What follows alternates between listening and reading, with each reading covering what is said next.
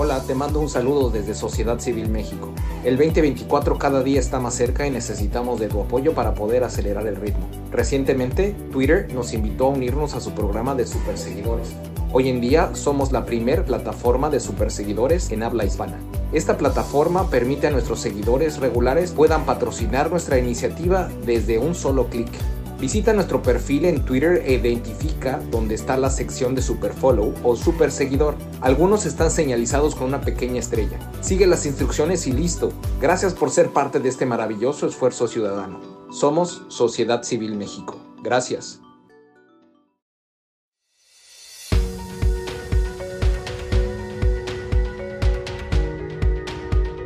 Bienvenidos al espacio de Sociedad Civil México donde propiciamos el diálogo y el debate ciudadano.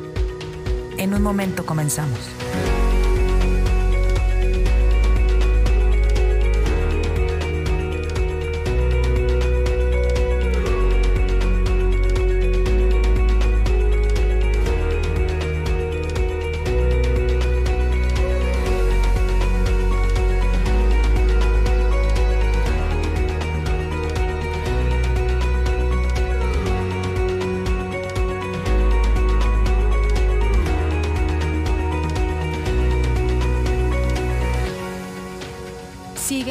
Nuestras redes sociales. Estamos presentes en Twitter, Facebook, Instagram, TikTok, Spotify y YouTube. Encuéntranos como arroba SocCivilMX.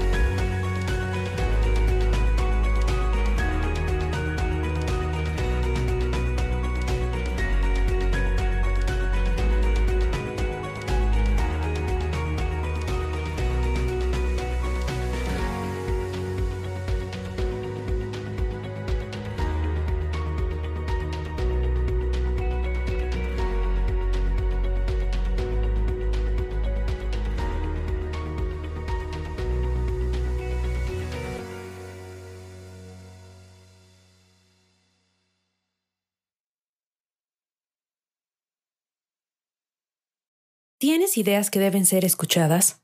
Este es tu space. Mantente al pendiente de nuestros foros. Compartamos propuestas y soluciones de ciudadano a ciudadano. Muchas gracias, gracias por estar aquí, de verdad. Vamos, eh, eh, quien quiera hacer algún comentario, eh, estamos entrando en la recta final de estos, estos diálogos ciudadanos. Es el último foro que se va a llevar a cabo. hoy es en Mérida y hay una serie de, de bueno, pues de situaciones que se han venido eh, configurando. La verdad es que debemos estar muy orgullosos. Lo que se ha logrado hasta ahorita es, es, realmente impresionante. El, la atención que está generando estos foros, la atención que está generando la, el Frente Amplio por México. De verdad, eh, todo se debe a la, a la invitación de boca a boca, a la participación de todos nosotros, de todas nosotras, y, pues bueno, es qué privilegio poder eh, ser parte de esta iniciativa y compartir causa con eh, pues todas y todos ustedes. Mi querida Analú, ¿cómo estás? Bienvenida, buenos días. ¿Cómo están? Buenos días, un saludo a todos. Muy, muy feliz de llegar a este punto del proceso. La verdad es que cuando comenzamos a pensar en esta idea, a diseñarla, a desarrollarla, veíamos eh, pues como algo muy lejano la posibilidad de hacer seis foros en total, cinco temáticos y uno sobre visiones de país. Y hoy estamos por comenzar con el último foro, lo cual la verdad es que eh, ojalá lo dimensionemos desde la ciudadanía, porque fue una exigencia que salió de la ciudadanía hacia los partidos políticos, una exigencia, una, un objetivo eh, que nosotros nos planteamos escuchar a las personas que querían aspirar a dirigir el Frente Amplio por México, contrastarlos, eh, ver cómo se, manejan, cómo se comportan, qué ideas tienen, qué visiones tienen. Eso era un sueño para nosotros porque eh, la intención era que la ciudadanía de manera libre y abierta escuchara todo esto, ¿no? Y que fuera algo organizado desde la ciudadanía, lo cual ha sido así. Ah, lo, organizó el comité organizador del Frente Amplio por México, organizaron, diseñaron los foros, algunos participamos más activamente que otros, pero finalmente se está logrando el objetivo, que era ver, escuchar, analizar, observar a los que aspiran a dirigir esta alianza entre partidos políticos y ciudadanos. Y la verdad es que hoy que está por iniciar este foro, nos sentimos muy satisfechos ya que termine. La verdad es que hablamos de concluir con una fase del proceso que es bien importante y que salió la idea de la ciudadanía, ha sido desarrollo de la ciudadanía y eh, en verdad creo que es motivo para celebrar, ¿no? O sea, a pesar de que estamos ya como muy acostumbrados rápidamente a que esto sea posible, hay que celebrar porque hasta hace unos meses esto era imposible. No, totalmente. Y la verdad es de que es, es un motivo de orgullo, es un motivo de orgullo a donde hemos, donde hemos, siempre nos imaginamos y soñamos con tener este tipo de, foros, de, de, conversaciones entre los, los candidatos, potenciales candidatos a dirigir el Frente Amplio, y, nunca nos imaginamos eh, el impacto que tendría. Y claramente hoy la agenda eh, está de nuestro lado, y eso es un, eso es un logro que hemos, eh, hemos construido todos aquí. Luis, ¿cómo estás? Buenos días, bienvenido. Hola, te mando un saludo desde Sociedad Civil México.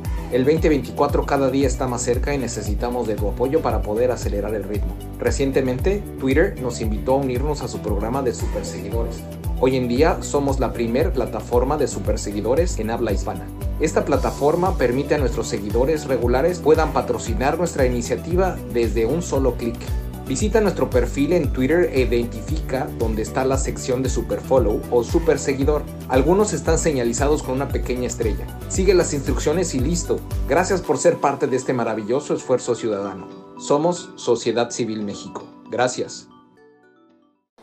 Muy buenos días, mi querido Sociedad. Analú, qué gusto escucharlos. Muy emocionado.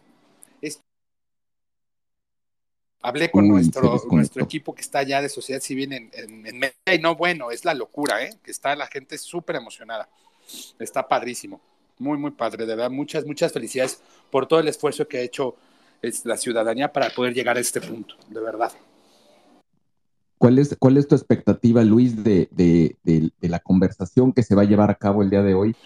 Eh, ah, te escuchamos. No, no, no, te escucho, te escucho, perdón. No, no, no.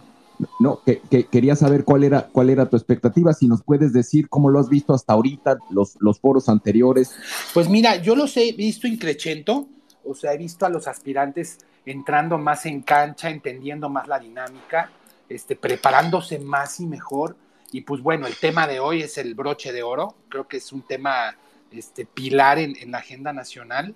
De verdad, este, hay, hay, una, hay una deuda como país y como sociedad hacia hacia las mujeres y creo que va, hoy va a ser creo que el mejor foro.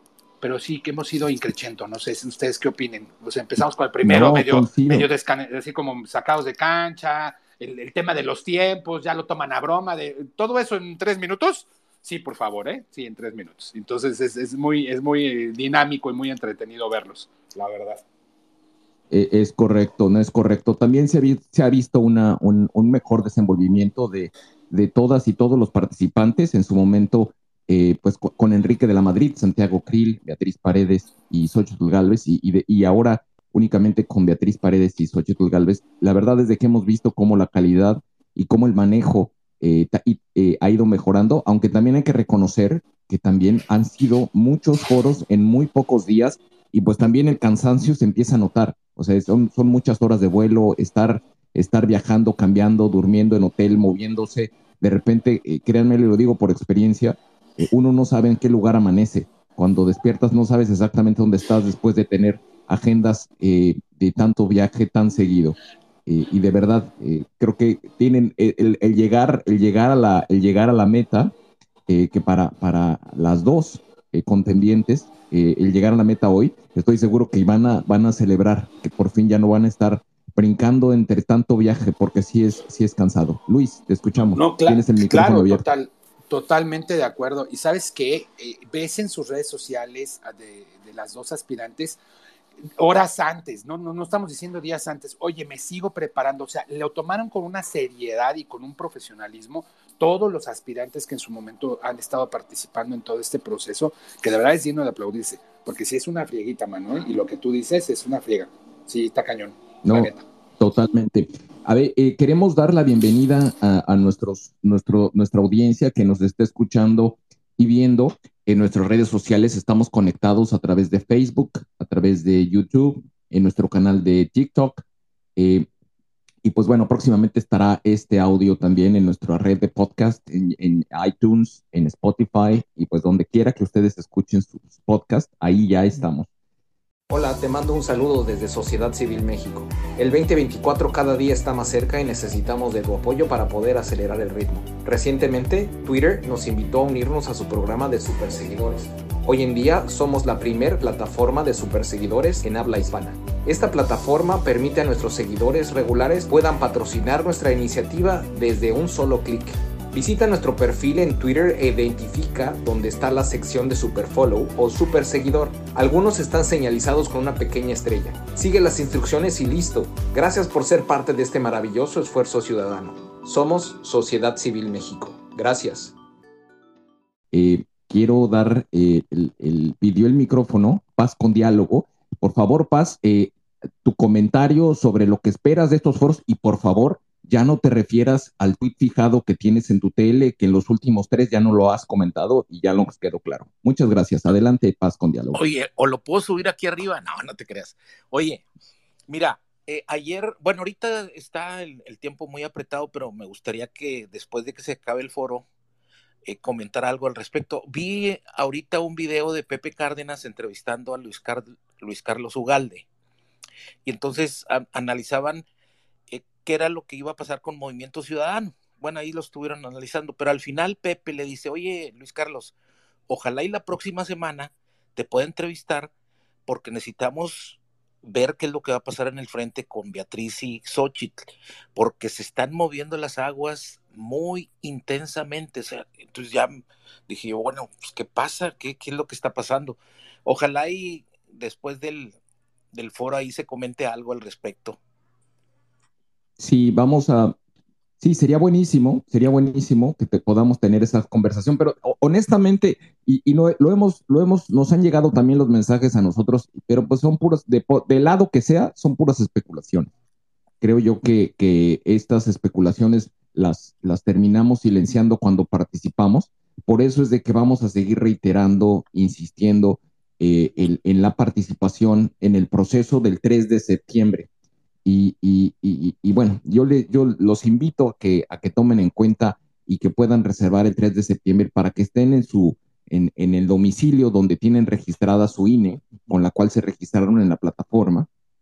Todavía no tenemos, no se, no se ha publicado la lista de los lugares donde se va a ir, eh, se va a congregar la gente a externar su opinión, pero que nos tengan, primero que nos tengan paciencia y segundo que estén, lo que sí es que aseguren que van a estar en el domicilio donde tienen su INE registrada. Nos contacta mucha gente que tiene INES domiciliadas en México, pero que está en el extranjero, y aun cuando estén en el extranjero no van a poder votar desde el extranjero porque su, registro está en el, domicilio donde está su INE. Si están en el extranjero y se registraron en el extranjero con un, una INE domiciliada en el extranjero, sí van a poder votar en línea. El resto de las personas que tienen una INE domiciliada en México tienen que votar en México. Jazz, qué gusto tenerte por aquí, bienvenida.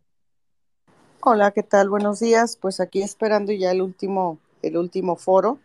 Yo espero que, sea tan exitoso como los anteriores y eh, definitivamente la prueba de fuego va a ser el 3 de septiembre, porque fue entre comillas fácil, y lo pongo entre comillas por todos los problemas tecnológicos que tuvimos para registrarnos y para registrar a, las personas, eh, pero va a ser un reto, va a ser un reto ciudadano, el poder apoyar a, las personas porque como es por distritos y los distritos son muy grandes en, algunos casos, ayer mismo que estuve en un space, bueno, hubo gente que no te apures, yo paso por ti.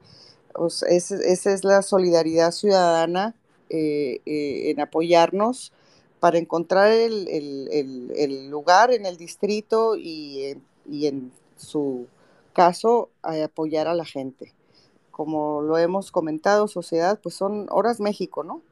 Y es el momento de demostrar que verdaderamente es un movimiento ciudadano y que somos solidarios con los demás. Eso, eso es lo más importante, porque si hay tres millones de registros aproximadamente, ¿no? No llegaron a los tres. Este, y van a salir con que hubo un millón de votantes, pues no, no, baja el cero y no contiene, decíamos en la primaria, que eso no lo entiende la mitad de la audiencia, este, pero no, no, no va a ser eh, algo creíble. Y pues pararle un poquito a toda la negatividad de, los comentarios. Yo entiendo que, que, hay desinformación, pero esto hemos, hemos eh, hecho esto a prueba y error. Esto es inédito. Yo no sé si vaya a ser histórico, pero por lo pronto es inédito. Em, necesitamos entender que no, no, nosotros como ciudadanos no contamos con los recursos como para llegar y exigir y decir, bueno, yo pongo esto que es mejor. Es, hemos estado también de alguna manera a, disposición de, de, decisiones también de los partidos que también han cooperado mucho pero un poquito de paciencia y no empecemos a, difundir que la falta de transparencia, porque pues nos estamos echando este, solitos los, las, las pedradas. Entonces no hay que escupir para arriba, ya sabemos dónde cae. Gracias, sociedad. No, eh, tienes toda la razón y de verdad, digo yo, lo único que les puedo decir es paciencia, yo entiendo y son eh, muchas, hay, unas, hay unos cuestionamientos que sí rayan en, en, en, el exceso, digamos, yo creo que, que, sí hay que cuestionar y hay que hacer muchas, eh, eh, hay que cuestionarse siempre, siempre, siempre, siempre. pero algunas, algunos cuestionamientos rayan en el exceso, algunos otros no dependen, no dependen ni siquiera del comité, o sea, dependen de muchos otros actores que están involucrados en este proceso. Y, y la verdad es de que, como bien mencionas, terminamos siendo este un proceso ciudadano político, pues terminamos metiéndonos el pie solitos y, poniendo nuestra credibilidad como eh, programa, como plataforma, eh, eh, con, ese, con ese tipo de, aspavientos que lo único que hacen es, es levantar el polvo donde no hay nada. La verdad es de que no hay nada. si hay muchas, hay, hay, hay, hay muchas faltas de información y, o quieren tener más información, pues se hace lo más que se puede. Hay que considerar también que, todos somos, eh, y bueno, me incluyo, pero se me incluiría muchísimas otras personas, eh, pues aquí es gente que está pro bono y tiene que hacer, hace lo que humanamente posible puede hacer cuando lo puede hacer. Eh, yo sé que el, nivel de compromiso es muy grande, pero tampoco no están, vamos, no, no, no se cuenta con muchos recursos disponibles, económicos y humanos, para poder hacer y dar respuesta a algo que, como bien mencionas, ya es inédito. Yo sí creo que es histórico, independientemente del resultado, porque el hecho de que estemos eh, eh, intentando hacer las cosas diferente, que el resultado yo estoy convencido de que va a ser positivo eh, para el país, ya eso lo hace, ya eso lo hace histórico, que es una forma de, demostrar que a través de la organización y la unión entre, entre fuerzas opositoras y, la y las organizaciones de la sociedad civil, estamos tratando de mover el barco. Y es un barco enorme, pesado, con una carga enorme, con muchísimos problemas y, bueno, con, la, con, una, con una deficiencia de muchos recursos. Esa es la verdad, es, hay una deficiencia de muchos recursos. La única forma, la única forma de, de poder... Eh, Analu, tu micrófono está abierto. Sí, sí, sí. An Analu. El cabezón. Pero de color. No, yo sé, sí. A ver, perdón, algo pasó. Creo que se cayó Analu. Eh, pero bueno, ahorita le invitamos de nuevo. Eh, ah, ya, ya se me fue el hilo. Luis, adelante. No, lo que estabas comentando, Sosi, es este el tema de que esto es algo inédito, es algo histórico. Quiero nutrir tu comentario hacia lo que estás llevando la conversación. Es lo estamos haciendo ciudadanos para ciudadanos. Esto es un 80-20. Los partidos no, no, no, no, no, no están tan involucrados y más financieramente hablando como quisiéramos o como se necesitara, porque así son las condiciones y así lo marca la ley. ¿Qué quiero decir con esto? Que la gente está esperando un proceso nivel INE, un proceso así impecable, pulcro, impoluto. No. Perdón, no. No, Somos es, miles de ciudadanos pro bono, como tú lo dijiste, que no recibimos financiamiento alguno de nadie más que de nuestros propios recursos y hacemos todo lo que se puede con lo que se tiene. Eso es, bien importante, eso es bien importante. Es correcto, es correcto. Claro que hay, hay el nivel, la verdad, el nivel de los recursos, la calidad, la calidad de los, de los, de las personas involucradas es de primerísima. Lo que sí les puedo asegurar es que las mentes más brillantes, y no porque estemos incluidos nosotros, sino por lo quienes toman el liderazgo de estas, del comité, de la organización, son, son personas que saben, de, oficio saben hacer estas cosas y la verdad es impresionante la dedicación y pasión que le ponen a, a, estas, a estas labores, porque sí ha sido, dado que se recortaron los tiempos, ha sido un trabajo para muchos de ellos de tiempo completo y han tenido que dedicarle, salirse de sus otras actividades profesionales para dedicarse a esto. Por eso es de que a mí me parece un tanto mucho injusto que, exista un reclamo. La verdad es de que lo que deberían de recibir son puras palmas. La gente del comité, eh, eh, del comité organizador se, debe, se merecen palmas porque están dedicando eh, gran parte de su vida profesional y familiar a, estas horas México con, una pasión y una, una dedicación ejemplar. Por eso es de, yo no comparto, sí entiendo que exista eh, información que quisiéramos tener disponible e incluso compromisos de información que se hicieron para hacer revelaciones de, de, la misma, pero el reclamo no es al comité. Hay que tener cuidado. El, el comité de verdad está compuesto por gente que está súper comprometida, que está haciendo, como, como mencionaba Luis, lo más, que, lo más que puede con los recursos que tiene disponibles. Analú, regresaste, no sé si quieras hacer algún comentario, hace unos minutos te caíste. Bueno, y, si no, pues bueno, seguimos adelante. Eh, estamos esperando que nos empiecen a facilitar la señal de este, de este foro. Eh, nosotros hicimos una serie de, de, mandamos un, un, Google Docs como lo hicimos para los foros anteriores, y solicitamos que la gente nos mandara las preguntas o los tópicos que se quisieran discutir con los, eh, eh, con los aspirantes al liderazgo del Frente Amplio por México. Se recibieron aproximadamente 50 participaciones. Muchas gracias a las personas que participaron y que nos mandaron su, su comentario en este Google Docs que compartimos tanto en redes sociales como en grupos de, WhatsApp y Telegram.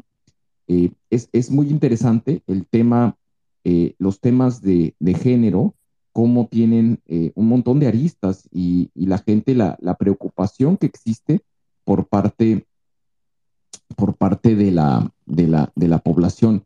Eh, a mí me, me, llama mucho la atención eso que el, nivel de, de, participación de la gente en estos temas de género me parece, me parece, son, son cada, día, cada día mayores quiere alguien subir y hacer algún comentario, seguimos, tenemos aproximadamente entre 5 y 7 minutos antes de que empiece el, el, foro. Si quieren hacer algún comentario, eh, si quieren hacer algún comentario respecto de los, de los últimos foros o del foro, de este foro que se está llevando a cabo en Mérida, eh, nos estaban diciendo que se estaban organizando batucadas, que estaban organizando eh, cánticos fuera del, lugar, pero quienes estén ahí, si hay alguien que está dentro, de ese, dentro de ese espacio que quiera compartirnos un poquito el color de lo que están viviendo, se los vamos a agradecer.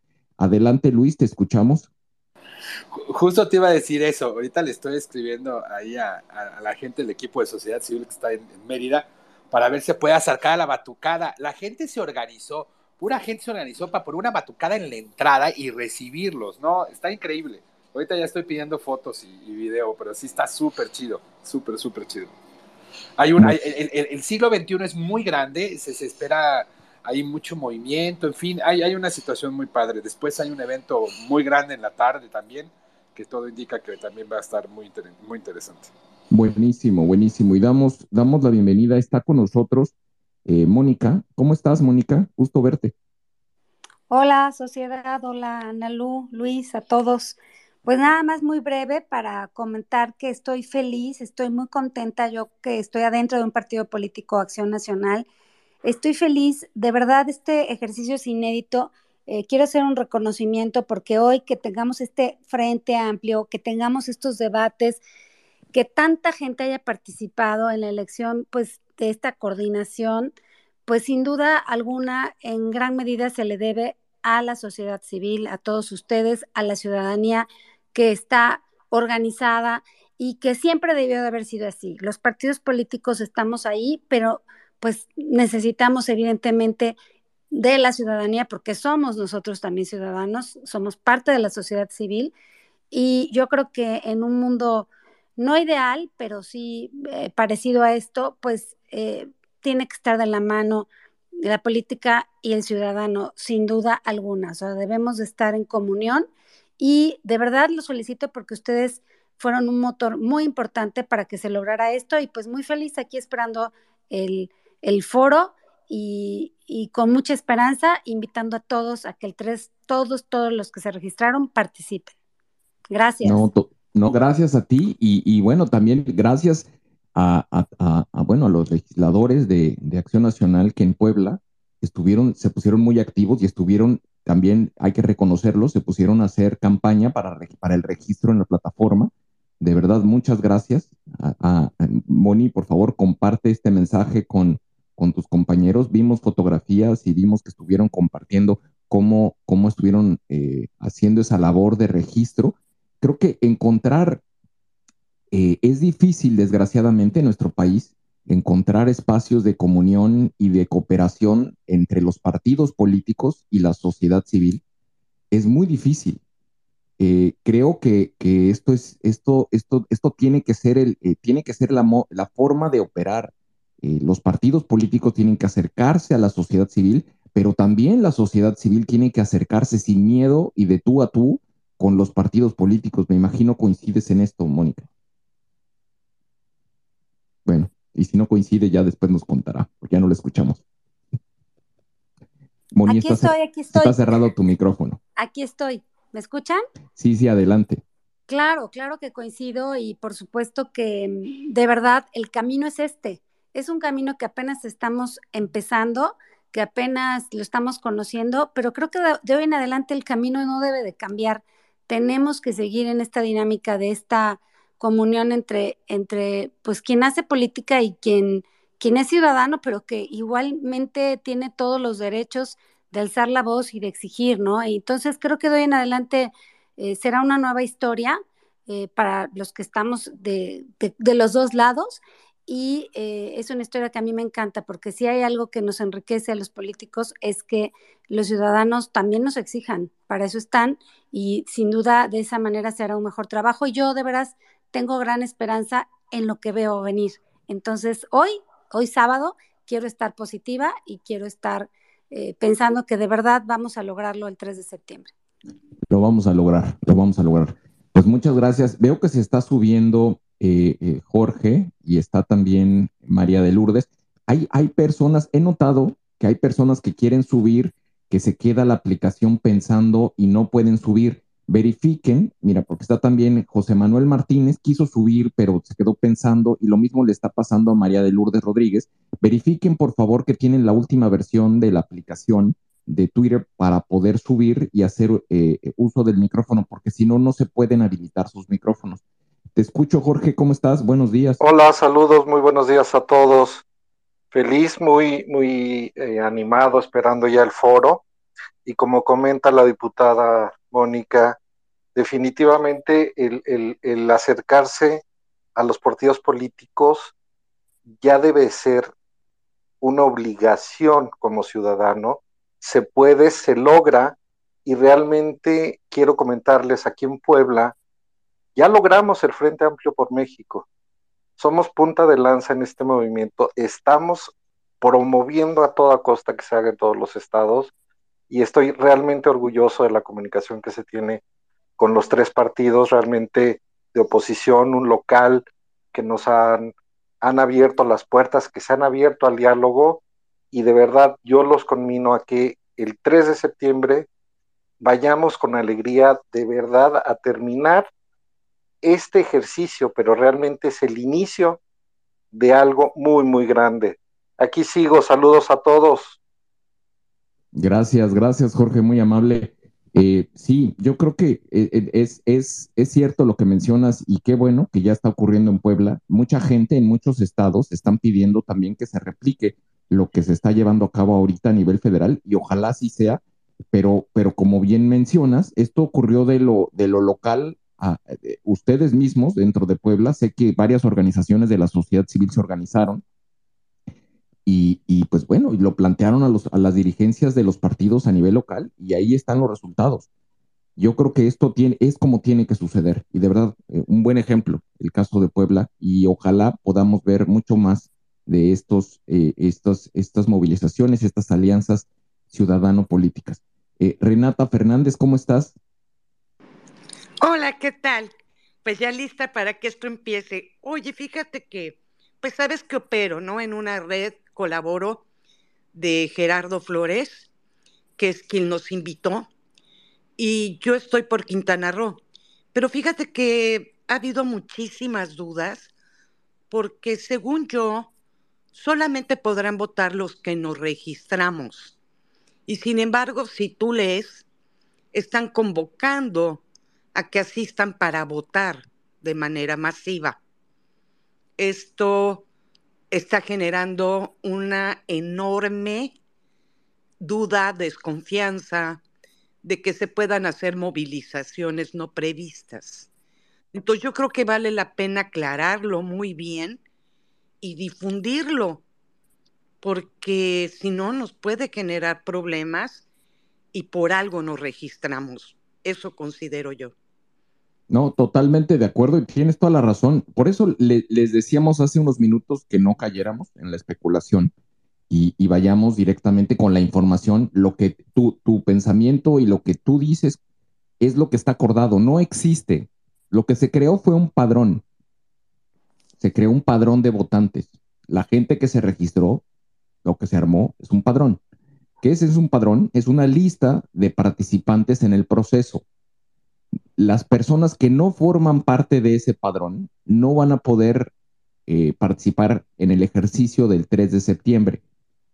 Eh, el registro ya se cerró, ya no se pueden registrar. Eh, y, y, no hay, o sea, es posible que gente se esté organizando para, o incluso partidos políticos que tengan a sus afiliados, a sus miembros del partido, los, los vayan y se vayan a movilizar. Es posible, pero si no están registrados, no van a poder votar porque hay una lista y esa lista eh, incluye únicamente a las personas registradas, no está abierta al público, no tiene el registro del INE. Esto no lo organiza el INE, esto lo organizan ciudadanos y, partidos políticos. Eh, y, yo te aclararía, lo dejaría así, digo, la verdad es que ya lo hemos repetido muchas veces, yo no sé de dónde esté saliendo ese, ese, esa, esa nota que es falsa, es un, eh, eh, que la gente sin registro pueda votar. Únicamente pueden participar en el proceso del 3 de septiembre las personas registradas. Jorge, si quieres hacer un comentario, adelante. Gracias. Sí, nada más una rápida puntualización porque ya está por empezar el foro. Eh, realmente debemos de romper con, con, el pensamiento que es el común. El día del cierre del registro a últimas horas, realmente Creo que ya empezamos este. No, perdón, está, está la música, pero está la música, pero te escuchamos. Te escuchamos. Está, hay música, pero te escuchamos. Ah, perdóname. Este, eh, les decía, ¿no? Realmente eh, romper con, con, esa, esa mecánica que tenemos de querer hacer todo al final fue impresionante en los últimos minutos para, para el cierre de, de registro. Hubo una gran entusiasmo, podemos decir, pero también irresponsabilidad al mismo tiempo de querer hacerlo al final. También ¿Me escuchan? Sí, sí, te escuchamos, Jorge. Están ya, ahorita están tomando unas fotografías, ya están. Eh, si gustas, este, a, posterior hago, hago los comentarios. Gracias, gracias, gracias, Jorge. No, eh, están en este momento está por abrirse la señal. Eh, como es el último foro, están haciendo unas fotografías, me imagino, para el recuerdo. Están en el estrado tanto Xochitl Galvez como Beatriz Paredes, están los miembros del, comité eh, eh, organizador. Eh, de verdad se ve mucha camaradería, se ve que hay muchos abrazos, mucha felicidad porque se está llegando al final de, esta, de esta tarea que de verdad ha sido ejemplar, ejemplar por parte de, de miembros de la sociedad civil y los partidos políticos. Ya tomaron asiento y en este momento está eh, está subiendo Eduardo. Eduardo, ¿quieres hacer un comentario muy breve o prefieres mejor después? Porque está a 10 segundos. Me espero, me espero, gracias. Está están, están ahorita habilitándoles los micrófonos y, es, un, es, un momento, es un momento, eh, como les decía hace un rato, está, se veía bastante emoción por parte de los, de los participantes, están tomando asiento ya y esperemos que esto, esto empiece en los próximos en los próximos segundos, yo diría. Eh, hay muchísimos medios. A continuación invitamos a todos a tomar asiento para dar inicio a ese gran foro. Cedo el uso de la voz a continuación a los moderadores del evento. Inicio.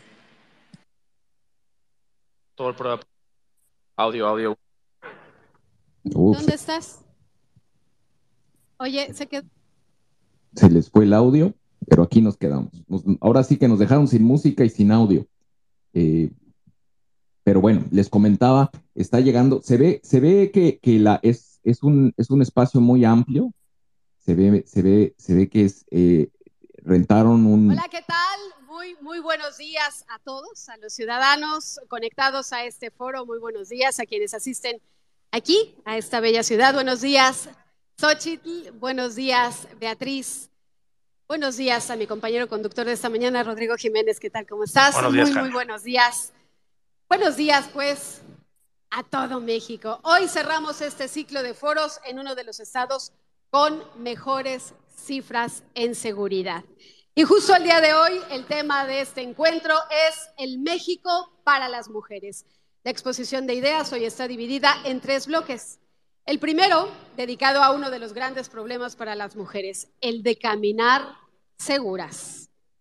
El segundo, dedicado al Sistema Nacional de Cuidados. Y el tercero, al modelo de desarrollo y proyectos productivos. Tendrán una participación equilibrada cada una con una bolsa de tres minutos. Habrá preguntas ciudadanas y también una pregunta periodística de nuestra parte. El ejercicio democrático que hemos vivido y que vamos a ver hoy sin duda tiene el objetivo que cada aspirante exponga sus ideas y visión de país, posiciones que nos darán a los ciudadanos elementos e información para tomar decisiones democráticas. Rodrigo. Felicito a la organización de este Frente Amplio, de estos foros, sobre todo por haber incluido un tema tan importante como es la brecha de desigualdad, la brecha de género. Qué mejor ejemplo esperanzador que tener dos mujeres disruptivas en la recta final de estos foros quienes aspiran aspiran comandar la representación del Frente Amplio por México. Muchas felicidades y que sea para, para el bien de todos, de todas y de todos.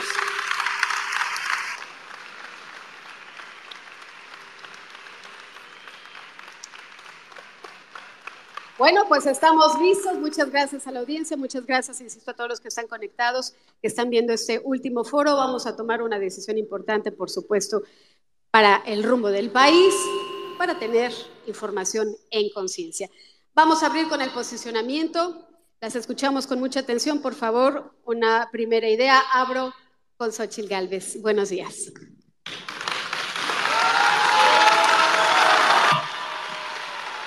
Muchas gracias. Mi abuela ni lo pensó.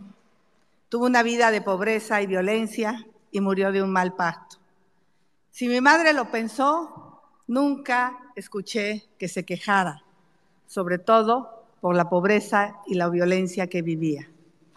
Yo lo pensé y lo logré huyendo de la pobreza y de la violencia, pero sobre todo luchando contra los prejuicios. Celebro que mi hija lo esté consiguiendo con menos dificultades. Saludo a todas y a todos los que están en este foro. Saludo a las personas que nos siguen por las redes sociales. Me da mucho gusto estar en Mérida, Yucatán, la cuna de Elvia Carrillo Puerto, la cuna del feminismo y del sufragio para las mujeres. Hace 107 años celebraron el primer Congreso Feminista. Por cierto, antes de que se juntaran los hombres para hacer la Constitución del 17. Gracias a la lucha de todas esas mujeres, Beatriz, Claudia y su servidora, hoy pueden aspirar a la máxima posición de este país, en esa que se toman decisiones, esas decisiones que pueden cambiar la historia de las mujeres. Yucatán sigue haciendo historia. Fue el primer estado que aprobó la ley de tres de tres. Muchas felicidades. El 52% de, las, de la población somos mujeres. Es inaceptable que desde Palacio, desde Palacio Nacional se agreda a las mujeres, cuando ellas lo único que exigen es un alto a la violencia, un pleno respeto a sus derechos humanos, piden justicia. Muchas mujeres tienen que soportar la violencia porque no tienen independencia económica. Y miren, ahí les van unos datos de este gobierno. Quitaron 340 millones para mujeres emprendedoras, 326 millones de pesos para apoyar el empleo, 4 mil millones de pesos para estancias infantiles, 263 millones de pesos que le daban a los estados para prevenir la violencia, 500 millones de pesos para proyectos productivos para mujeres indígenas y como si fuera poco, le redujeron el 30% a las casas de la mujer indígena.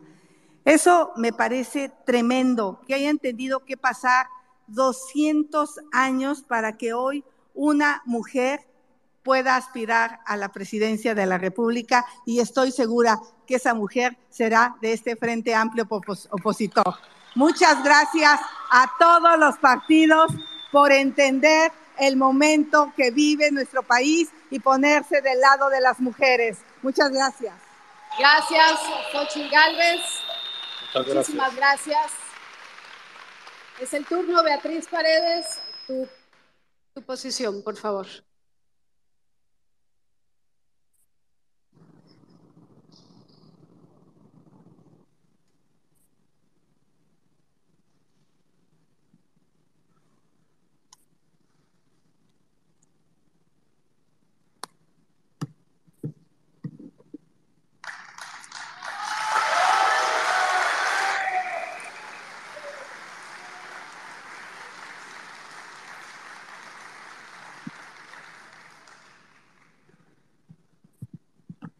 Gracias, Yucatán. Dos grandes revoluciones determinan un nuevo destino para nuestro tiempo. La revolución tecnológica, especialmente en telecomunicaciones, y la gran revolución humana del advenimiento pleno del protagonismo de las mujeres en la sociedad. A ella contribuyeron previamente, entre otros, el reconocimiento de la igualdad jurídica, el acceso masivo a la educación y al trabajo remunerado, el acceso al ejercicio del sufragio y a ser electas, el dominio sobre nuestro cuerpo, la existencia de anticonceptivos y la posibilidad del divorcio sin ser estigma, la visión feminista de la vida. Estos factores y otros más proyectan que en esta hora de México pueda existir una presidenta. Claudia Xochitl Beatriz, lo que debe significar un verdadero cambio para todas las mujeres y no solo que se refuncionalice el mismo orden de cosas. Se trata de erradicar cualquier grado de discriminación, apoyar las condiciones para la realización de la persona, mujer, íntegra y multidimensional. Asumir una agenda de equidad de género es necesariamente nuestra obligación. ¿Qué será? Gabinete paritario, política transversal con enfoque de género y presupuestos específicos en todas las áreas, anexo presupuestal preciso, evolución del Instituto de la Mujer a Ministerio de la Mujer o a Consejo Interministerial valorado con las organizaciones de la sociedad civil y grupos feministas. Observatorio de Defensa de los Derechos de la Mujer y de la No Discriminación. Fiscalía especializada en prevención y combate a la impunidad. Estructura nacional, estrategia de coordinación con estados y municipios. Reforma a la seguridad social que se adapte a las necesidades de la integración plena de las mujeres al trabajo y de sus familias. Amigas y amigas de Yucatán, a quienes hicieron el primer y segundo Congreso Feminista en 1916, la llama que encendieron perdura. A Rosa Torre, a Elvia Carrillo Puerto, a las alcaldesas, diputadas, senadoras, a Ana Rosa Payán, primera presidenta municipal de Mérida, a Dulce María Sauri, primera mujer gobernadora de Yucatán, gran gobernadora, a Ivonne Ortega, a las docentes de Yucatán que han sido ejemplares en la educación de la entidad, a las millares de mujeres mayas que desde su humilde grandeza nos enseñan cultura y dignidad, el compromiso es con ustedes. México es con todas, con equidad o no es. ¡Viva Yucatán! Gracias. Gracias, Beatriz. Bueno, pues es una, una mañana muy animada aquí en la bella ciudad blanca. Ya les decía que hemos eh, planeado este foro en tres bloques y el primero es Caminar Seguras. Así que en nuestro primer segmento hablaremos de ese tema. Caminar Seguras pareciera que es una acción sencilla, fácil, pero no, no lo es cuando sabemos que a cada paso que damos nos podemos enfrentar con un acosador, un violador o peor, un feminicida. La Comisión para Prevenir y Erradicar la Violencia contra las Mujeres resaltó que entre 2015 y 2021 se declararon 25 alertas de violencia de género contra las mujeres, contra nosotras. En los primeros seis meses del año se han acumulado 426 delitos por feminicidio en México y hay estados en donde realmente caminar seguras es un sueño, es imposible. La realidad es que nos están matando. Las cifras son dolorosas, la muerte significa una tragedia nacional, tragedia que viven miles de familias, miles. Las cifras no son solo números fríos y estadísticas. Atrás de un numerito hay dolor, hay lágrimas, hay desesperanza, hay tristeza. ¿Qué hacemos? ¿Qué le decimos a un niño que se quedó sin mamá? A una madre que desapareció su hija, ¿qué le decimos? A un México que llora la pérdida de sus mujeres. Beatriz Paredes, tu posición frente a esta realidad.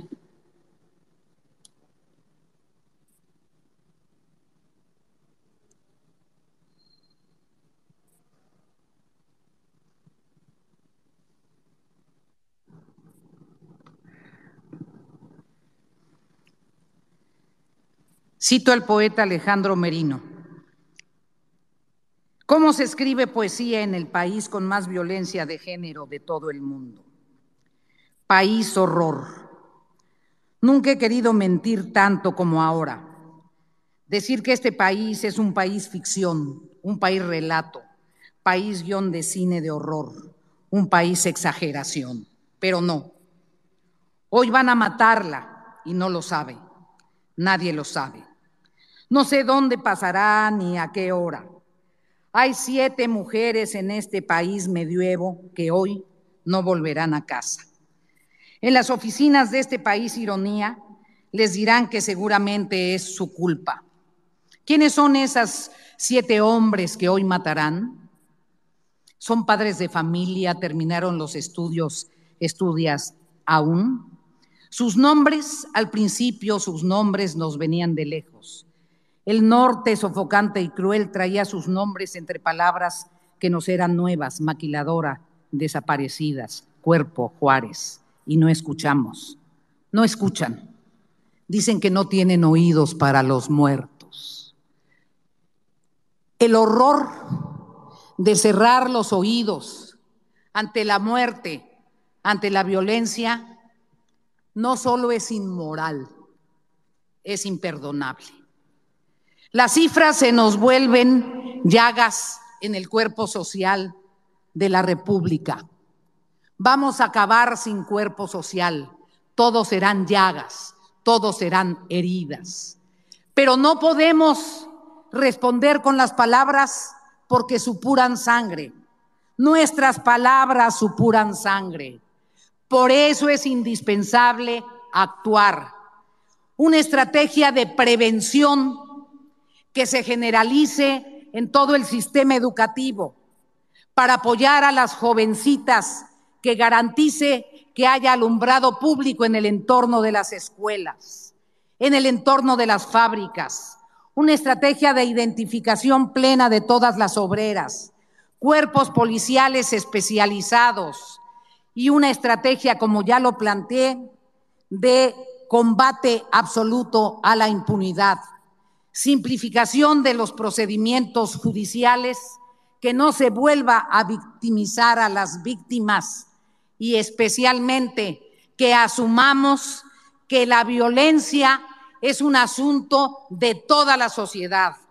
Prevención y cultura de paz en el hogar y en las escuelas y plena responsabilidad de la autoridad. Hay que recuperar la alegría, pero la alegría enrojecida no existe. Gracias, Beatriz. Dicen que no tienen oídos para los muertos.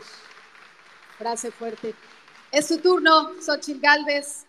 Tu opinión sobre el tema, tu análisis. Muchas gracias. Hace más de 40 años llegué a vivir a Iztapalapa y fui víctima de muchísima violencia sexual. Eso no ha cambiado para las mujeres en la Ciudad de México. En el país, el 45.6% de las mujeres sufren agresión alguna vez en su vida. Pero en la Ciudad de México, el 61% de las mujeres sufren esta agresión.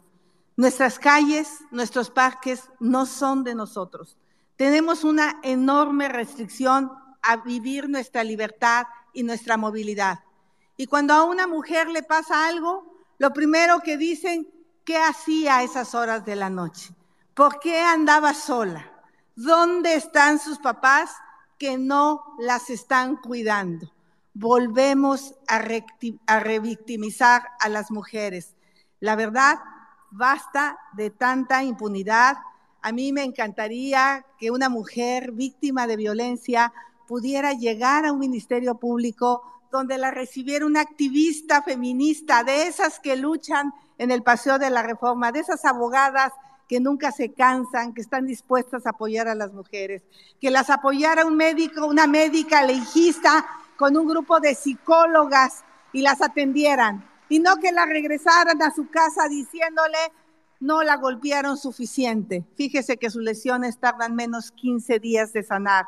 No, necesitamos hacer acciones específicas. Su servidora fue alcaldesa en Miguel Hidalgo y pusimos 30 mil lámparas en todas las colonias populares, colonias que parecían de noche, acabaron pareciendo de día, lámparas de fachada, aquellas donde las mujeres pueden caminar con seguridad, botones de pánico, cámaras de seguridad, puntos violeta, eh, todas estas aplicaciones que hoy son indispensables para que las mujeres puedan avisar que van en un trayecto y que llegaron seguras es importantísimo que todos nuestros parques públicos estén iluminados. Llegó el momento en que el gobierno realmente ponga recursos para la seguridad. Quitamos los fondos de seguridad municipal.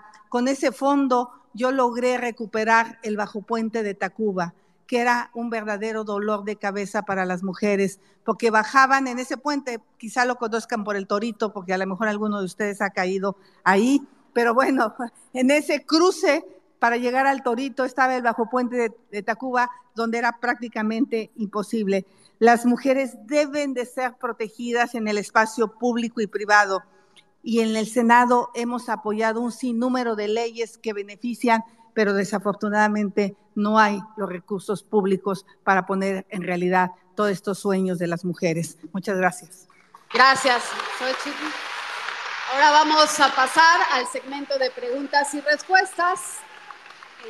Son preguntas ciudadanas que cada una de ustedes va a escoger al azar de esa pequeñita tómbola. Si gustas, Asael, por favor.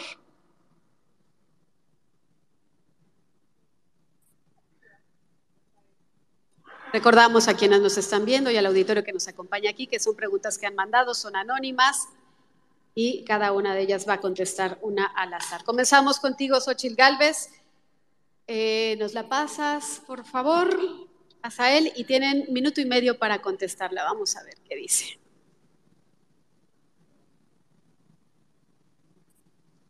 Está larguita. Caminar seguras. La falta de iluminación y presencia policial en algunas áreas urbanas contribuye a la sensación de inseguridad en las mujeres. ¿Será posible encontrar cómo mejorar la infraestructura y los recursos para garantizar que las mujeres podamos caminar seguras en todas las zonas del país? ¿Existen soluciones concretas para abordar el problema persistente del acoso callejero y la violencia que implica? Minuto y medio, por favor, Sochi. Muchas gracias. Claro que es posible.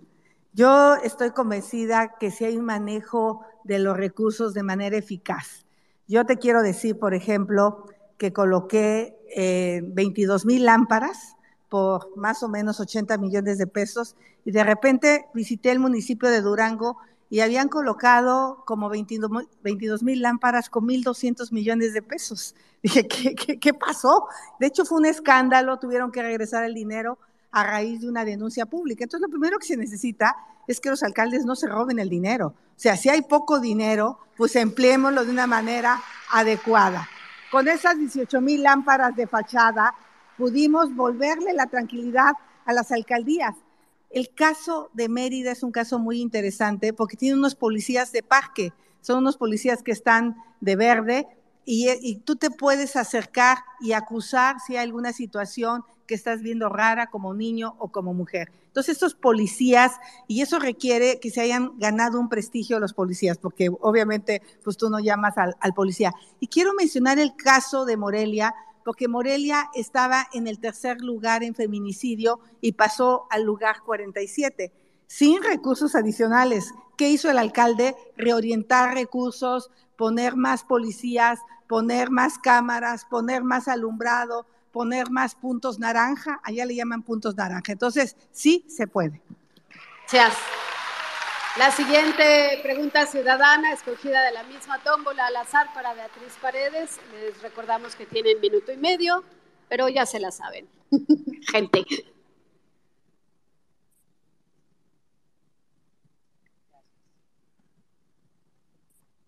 Vamos a ver. Eh, les eh, platico Rodrigo, las preguntas eh, son anónimas, no vienen firmadas, no sabemos de qué parte de la República es. Evidentemente, cada zona del país tiene una problemática concreta. Hay estados en donde las alertas de género, como les decía al inicio, son terribles. Aquí, por fortuna, en Mérida, Yucatán, tiene unos índices muy bajos. Hay que venirnos a vivir acá. Hay que venir a Yucatán. Caminar seguras. ¿Cómo construir o reorganizar las ciudades para que estén hechas para las necesidades de las mujeres, seguridad, trabajos, transporte, cuidados. Beatriz Paredes, minuto y medio, por favor.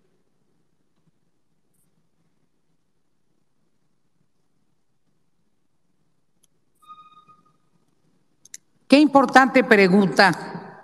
Nos permite referirnos al concepto de hábitat y de calidad de la vida Habitat con un enfoque de género. Recuperar los espacios públicos seguros, como aquí ya refirió Xochitl. Hacer un esfuerzo para que haya parques públicos seguros que puedan disfrutar los jóvenes y las mujeres jóvenes. Señalar senderos seguros, particularmente en el entorno de los centros académicos y de los espacios laborales, tener la certidumbre de que los sitios en donde paran el transporte colectivo son seguros, paraderos seguros, que garanticen el que no hay acoso para las mujeres en esos espacios y desarrollar toda una estrategia participativa de prevención en las unidades habitacionales. Me parece que sería fundamental apoyar el que las mujeres pudiesen tener una pulsera preventiva con un timbre de emergencia articulada a un sistema municipal de prevención que apoye a las mujeres. En Yucatán hay seguridad porque ha habido continuidad. Saidén es secretario de Seguridad desde hace 18 años y lo hace, lo hace muy bien. Qué bueno que ha habido ese talento. Es importante. Gracias. Bueno, ahí las respuestas de cada una con, con la posición y, e ideas concretas. Viene en este segmento nuestras preguntas para, para ambas. Según datos, eh, para Xochil Galvez iniciamos contigo, Xochil. Según datos del Secretariado Ejecutivo del Sistema Nacional de Seguridad Pública, en el 2022 se registraron 3.754 homicidios dolosos de mujeres. Mataron a más de 3.000 mujeres. De estos, el 33.7% se investigó como feminicidio, esto es, que en promedio al día matan a 10 mujeres. Todos los días son asesinadas en nuestro país 10 mujeres por el simple hecho de ser mujeres.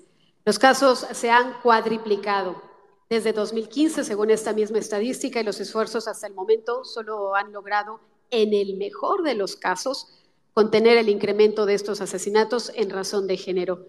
Como políticas, pero en particular como mujeres, con la posibilidad de ser la primera presidenta de México, ¿cuál es su diagnóstico sobre este tema y qué es lo que se requiere para eliminar el feminicidio en nuestro país? Xochitl Galvez, por favor.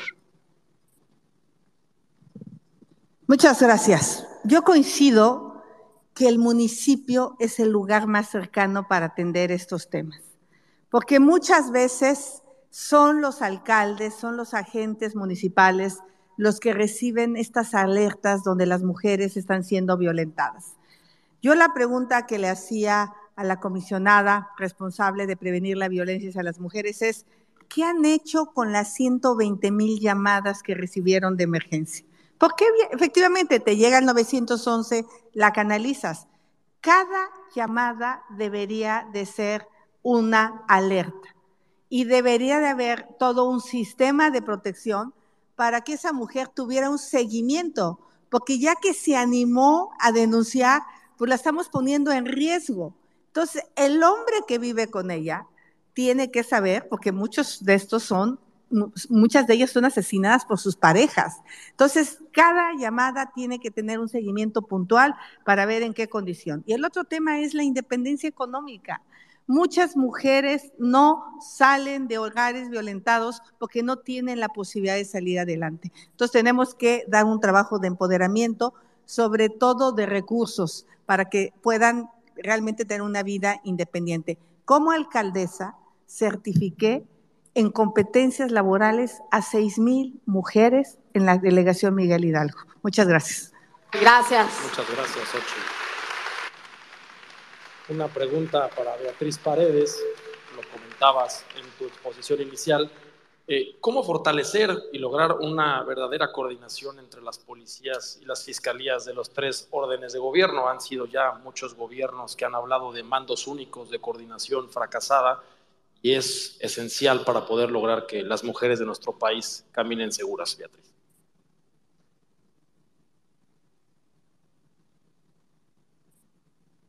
Es un asunto de voluntad política y de decisión federalista. Uno de los aspectos por los que me identifico con los yucatecos es por su vocación federalista. Nuestro país tiene que proyectarse como un régimen federalista funcional, no solo en la literatura constitucional. La constitución no es literatura, es una ley. Y eso supone redistribución de los recursos, la articulación de los recursos para la federación, para los estados y para los municipios. Una estrategia de funciones bien, bien delimitada y los núcleos de cooperación, las franjas de articulación, una estrategia de capacitación entrenamiento compartida, unos parámetros de capacitación compartidos y de ingresos, una estrategia de seguridad social que permita que sea similar y apoyo a las policías municipales. Como aquí ya se dijo, esta administración centralista extremo desapareció los fondos de respaldo a los municipios y a los estados en materia de seguridad. Han tenido que hacer esfuerzos extraordinarios los estados. Es posible coordinarse si tienes vocación democrática y de presidente demócrata. Si la tienes de emperador, aunque haya los instrumentos, no podrás lograrlo. Muchas gracias. Damos paso al segundo bloque del Sistema Nacional de Cuidados. Existen iniciativas de ley que han promovido este innovador sistema en nuestro país. Hoy reconocemos el trabajo de los cuidados en la casa, tanto de las personas que requieren los cuidados como de las personas que los brindan. Un dato absolutamente cierto del INEGI es que si insertáramos en la vida económica a las mujeres de nuestro país que se dedican a los cuidados, México crecería el 26% su PIB cada gobierno del país ha prometido cifras extraordinarias de crecimiento, pero aquel que le apuesta a que las mujeres se inserten en la vida económica de México, pues lograría crecer más de 20%. Es además uno de los objetivos de este sistema reducir la brecha de género y la violencia contra las mujeres, porque las empoderarían y podrían las niñas, las adolescentes y las mujeres no solamente participar en la vida social y política, sino también lograr autonomía económica, Jania. Y esto si de verdad nos tomaran en cuenta para poder tener trabajo remunerado. Fíjense, estos son datos robustos también a nivel internacional. Las mujeres dedican a estos trabajos no remunerados 12 millones y medio de horas. 12 millones y medio de horas y nadie les da las gracias. Incluso este trabajo aporta a la economía un valor de 10.8 billones de dólares anuales. Hay países que llevan años implementando políticas en donde sí tienen el interés para las personas que se dedican a cuidar a otras en nuestro continente. Por ejemplo, es Uruguay, Costa Rica, Colombia, Chile, Paraguay y República Dominicana en Europa es España y México. Cuando hay una iniciativa, ahí se quedó guardada, necesitamos recursos, por supuesto. ¿Cómo hacer para este trabajo sea reconocido y remunerado? Damos paso entonces al posicionamiento de cada una de ustedes, empezando con Xochitl. Muchas gracias. Yo aquí quiero agradecer a mi esposo, que aunque no me acompaña a los temas políticos, ha sido un hombre súper solidario con mis hijos, con la casa, con el cuidado del hogar. Este gobierno quitó lo poco que había desapareció 10.000 estancias infantiles, cerró 30.000 escuelas de tiempo completo y eliminó los comedores comunitarios donde muchas personas que no tenían tiempo de cocinar iban a comer, que estaban en condiciones de pobreza. Las mujeres hemos sido responsables del cuidado de los niños, de los adultos mayores y de las personas con discapacidad. Las mujeres le dedican 100 horas a lavar, planchar, eh, cocinar y cuidar.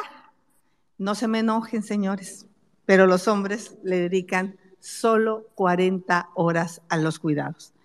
Las mujeres en México destinan, destinan 30 horas sin remuneración a la semana a los cuidados, pero si vienes de una zona pobre o marginada, le dedicas 42 horas y las mujeres que trabajan reciben 57% menos ingresos que los hombres que trabajan. En la segunda intervención les digo qué propongo. Gracias. Gracias.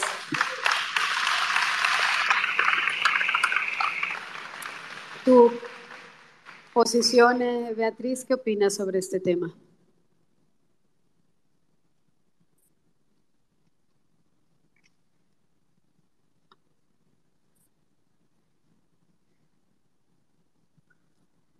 Quiero, en primer lugar, agradecerle a las enfermeras de nuestro país. Gracias a que una enfermera pudo cuidar a mi madre hemipléjica, yo pude continuar con mi carrera profesional. Para que muchas de nosotras estemos aquí, cuando no tenemos un cónyuge que nos ayude, tenemos que apoyarnos en otra, en otra mujer. Es una cadena de solidaridades entre las mujeres que es muy importante. Presentamos una iniciativa de Sistema Nacional de Cuidados. Lamentablemente no ha caminado, a pesar de que es una iniciativa que suscribimos senadoras de varios partidos políticos y quiero reconocer a la presidenta de la Comisión de Equidad y Género del Senado. Es indispensable una articulación del sistema de salud, del de seguridad social, del sistema educativo, del área de trabajo y de la organización de la comunidad, de la sociedad.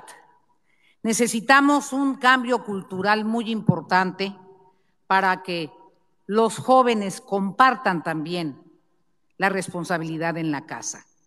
Necesitamos un esfuerzo en la enseñanza de las mamás para que también le digan a los hermanitos que les toca ayudar. Necesitamos una gran estrategia para atención a los discapacitados y a las personas de la tercera edad.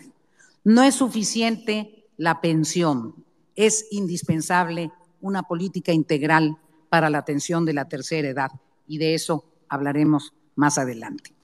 Gracias. Muchas gracias.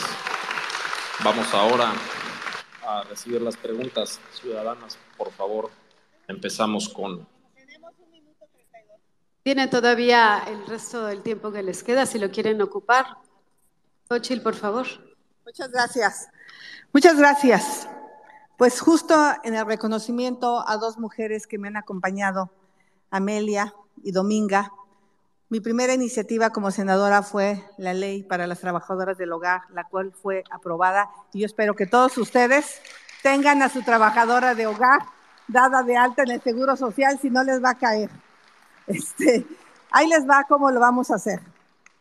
Este gobierno le ha metido 800 mil millones a Pemex y además le ha condonado impuestos o le ha bajado la carga fiscal por 400 mil millones de pesos. 1.2 billones de pesos a una empresa que no acaba de levantar porque toman pésimas decisiones. Dos Bocas ha costado 200 mil millones de pesos más. Además de que era una mala decisión, han salido bastante ineptos y corruptos. El Sistema Nacional de Cuidados, para que podamos tener 120 mil escuelas de tiempo completo, para que podamos tener un programa de apoyo de cuidados adolescentes, para que podamos tener estancias infantiles, otras 10.000 estancias infantiles al menos, para que podamos tener casas de día como la que tenía yo en la Miguel Hidalgo, que era la Universidad de la Vida, donde pasaban en el día los adultos mayores, necesitamos el 1.4 del PIB. Ellos han dedicado el 4 puntos del PIB a verdaderas tonterías. Dinero hay, el problema es que no lo saben administrar. Gracias. Muchas gracias. Beatriz Paredes, hasta por un minuto.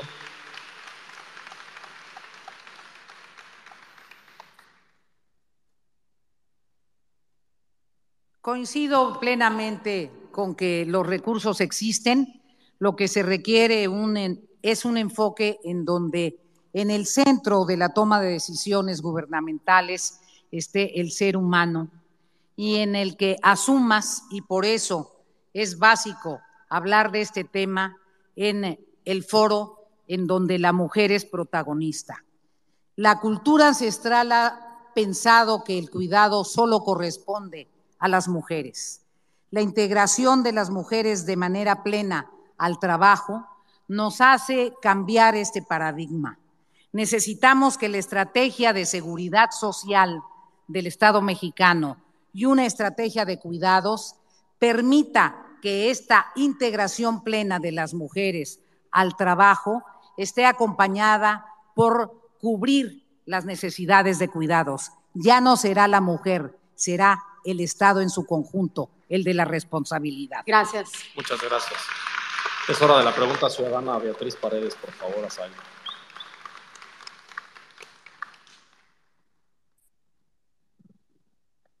Existe la ley, está en discusión en el Congreso de la Unión, los diputados la aprobaron, en el Senado no prosperó, es un tema innovador, pero como bien decía Hanna, ya se aplica en otros países del mundo, también en Latinoamérica, en países vecinos como Costa Rica, y sin duda da para el debate nacional y entender que los hombres tienen que incluirse, tenemos que incluirnos también en los trabajos de cuidado y poder empoderar a las mujeres, Jania. Hay países de nuestra región en donde se aplica, pero yo insisto, ¿y México qué?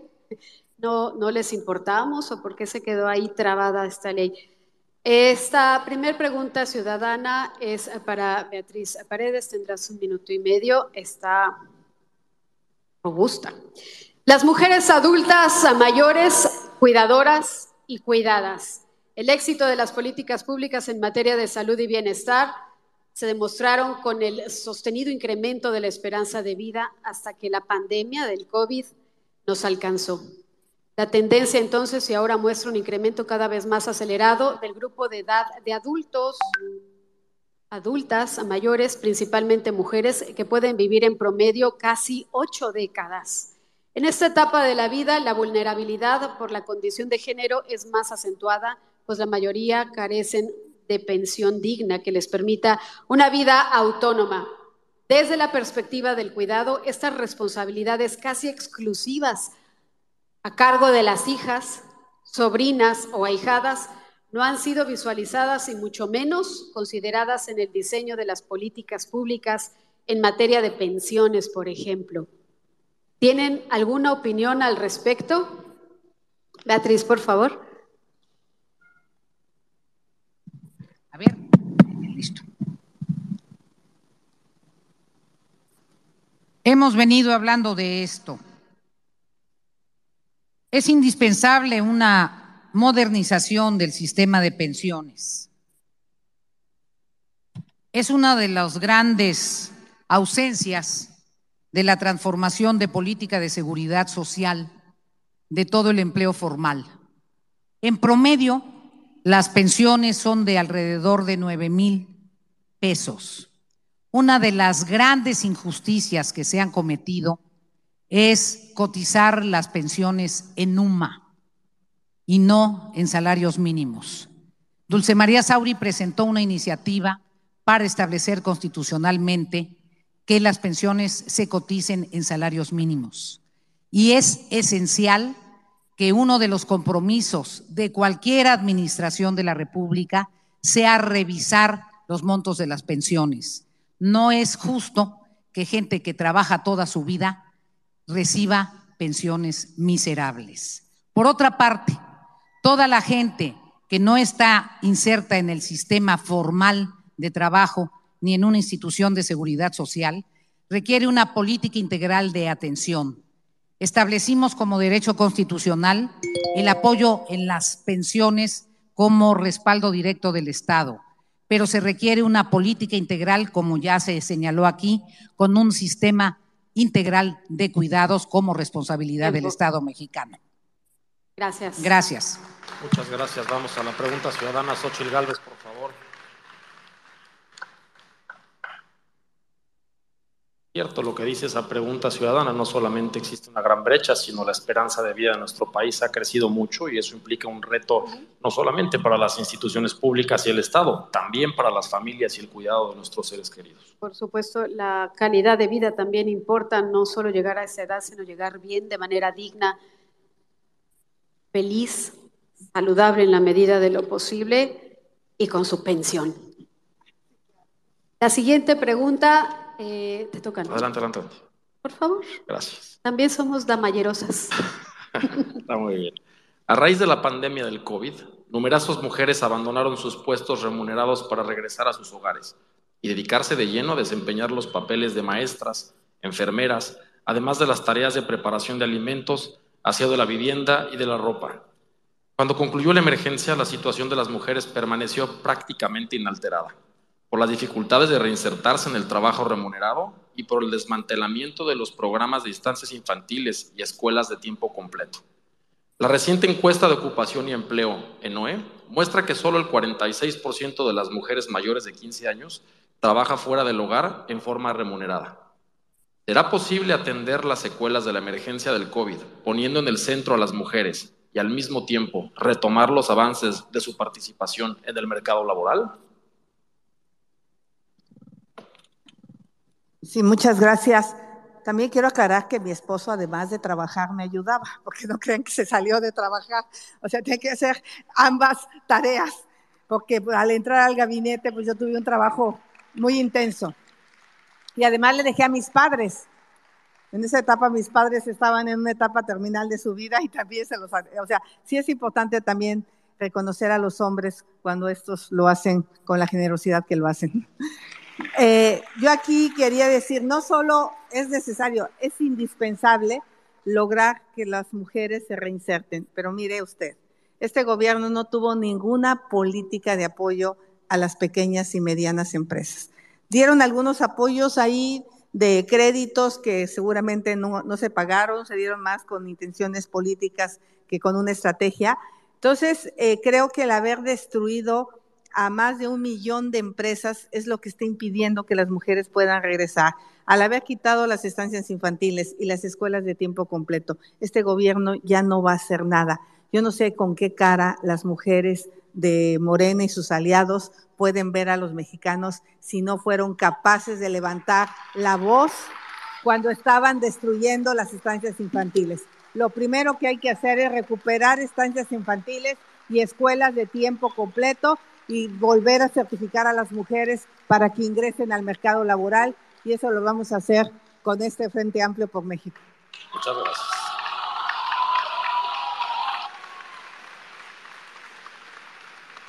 Muchas gracias, Xochitl. La siguiente pregunta, han hablado de las cantidades del Producto Interno Bruto, de lo que se invierte para trabajar en horas, eh, la falta de reconocimiento, la falta de guarderías, la falta de escuelas de segundo tiempo.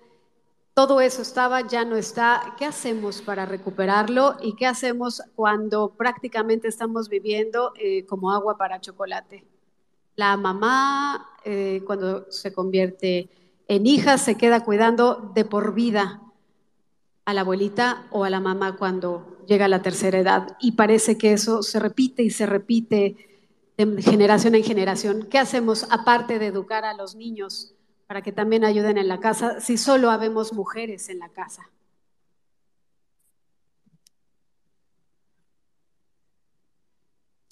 Vamos a ser reiterativas porque naturalmente llegamos a las mismas conclusiones. Pero el concepto es que tienes que hacer una reforma de la seguridad social, que no puede eludirse una reforma de la seguridad social, que nuestro sistema de seguridad social se creó cuando el protagonista principal en la estructura laboral era solamente el hombre.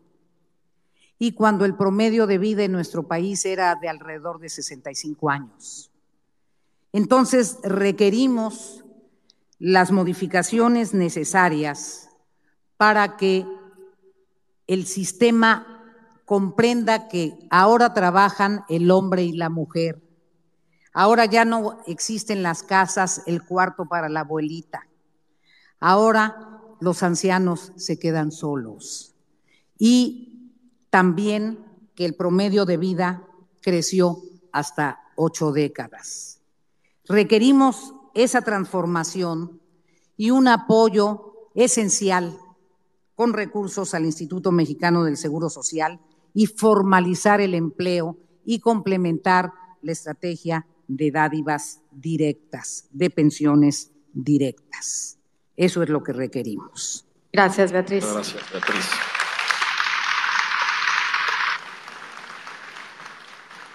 Sochi, lograr un sistema de cuidado como un derecho universal y una necesidad social tiene intrínseco el reto de la promoción real y de la autonomía económica de las mujeres de nuestro país.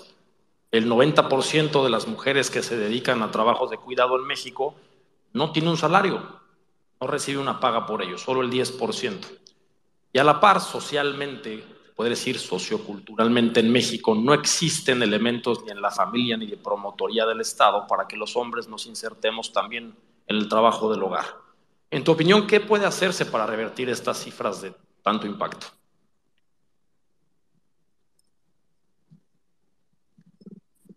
Lo primero que tenemos que hacer es recuperar lo que estaba.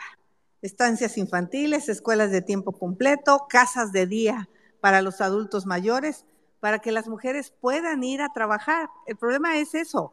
Ahora, también las mujeres pueden trabajar en ese Sistema Nacional de Cuidados. Eso sucedía con las estancias infantiles.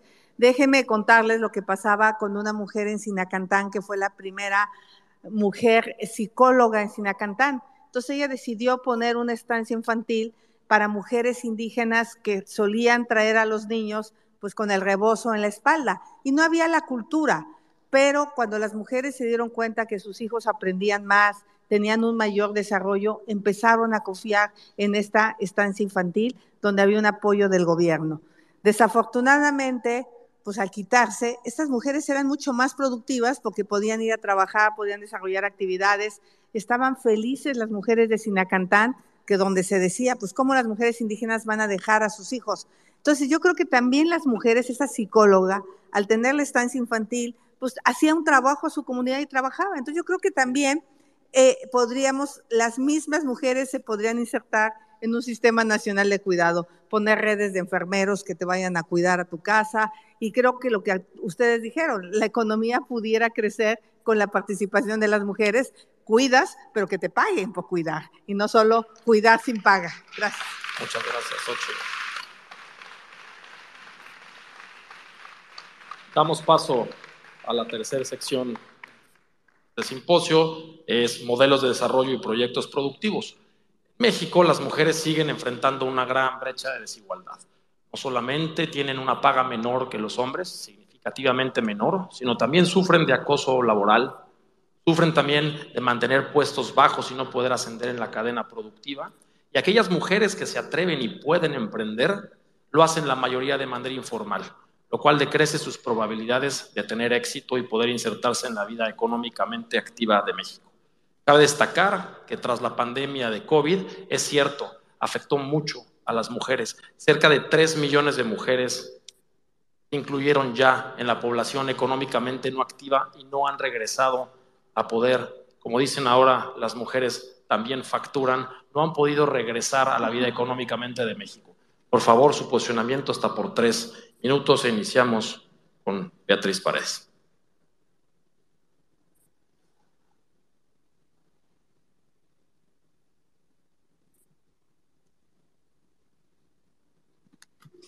Es, es, bolsa de tiempo, ¿verdad?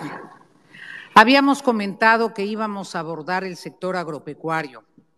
Entonces, eh, quienes no estén enterados, como el rubro sector agropecuario no se señaló de manera específica, eh, nos sugirieron los organizadores y nos allanamos, no es que estuviéramos de acuerdo, nos allanamos, que comentaríamos sobre el sector agropecuario. Y esto es importante en Yucatán porque muchas mujeres campesinas trabajan en el sector agropecuario. En primer lugar, no podemos ignorar la trascendencia que tiene el campo en la generación de empleos para los sectores con mayor marginalidad, pero sobre todo en la producción alimentaria. Uno de los problemas de la estrategia de este gobierno es que las transferencias directas no tienen como propósito establecer una fuente de producción autónoma en el tiempo. Por ejemplo, el eh, programa de Sembrando Vida debería concluir después de dar respaldo durante varios meses en la generación de cooperativas forestales, en la generación de empresas comunitarias que además de restaurar el medio ambiente, generaran ingresos de forma permanente. Los pescadores de Yucatán, como los pescadores de todo el país, dejaron de tener respaldo en artes de pesca, en diésel más barato, en una estrategia que fortalezca las cooperativas pesqueras de todo el país. No hemos tenido una visión productiva para el sector social de la economía. Y en el caso de las mujeres, muchas mujeres pertenecen no solo al sector informal, sino al concepto del sector social de la economía. Por ejemplo, las artesanas. Tenemos que ver cuáles son las cadenas productivas que se vinculan con el sector social de la economía. En ese sentido, para respaldarla, por ejemplo, una cadena productiva en donde aquí está la posibilidad de comercializar en el sector turístico y tú apoyas a las artesanas con una estrategia de financiamiento, de diseño, de apoyo a la comercialización, nos da una perspectiva de trabajo y de ingreso. En otro foro comenté la importancia de respaldar la formalización del trabajo. Necesitamos, pues, una visión productiva en el caso del sector social de la economía y en el caso de las MIPIMES, recupero lo que se señaló en otro foro. Hay que rescatar el Instituto del Emprendedor, donde las mujeres están en los pequeños negocios de nuestro país. Gracias. Muchas gracias, Beatriz.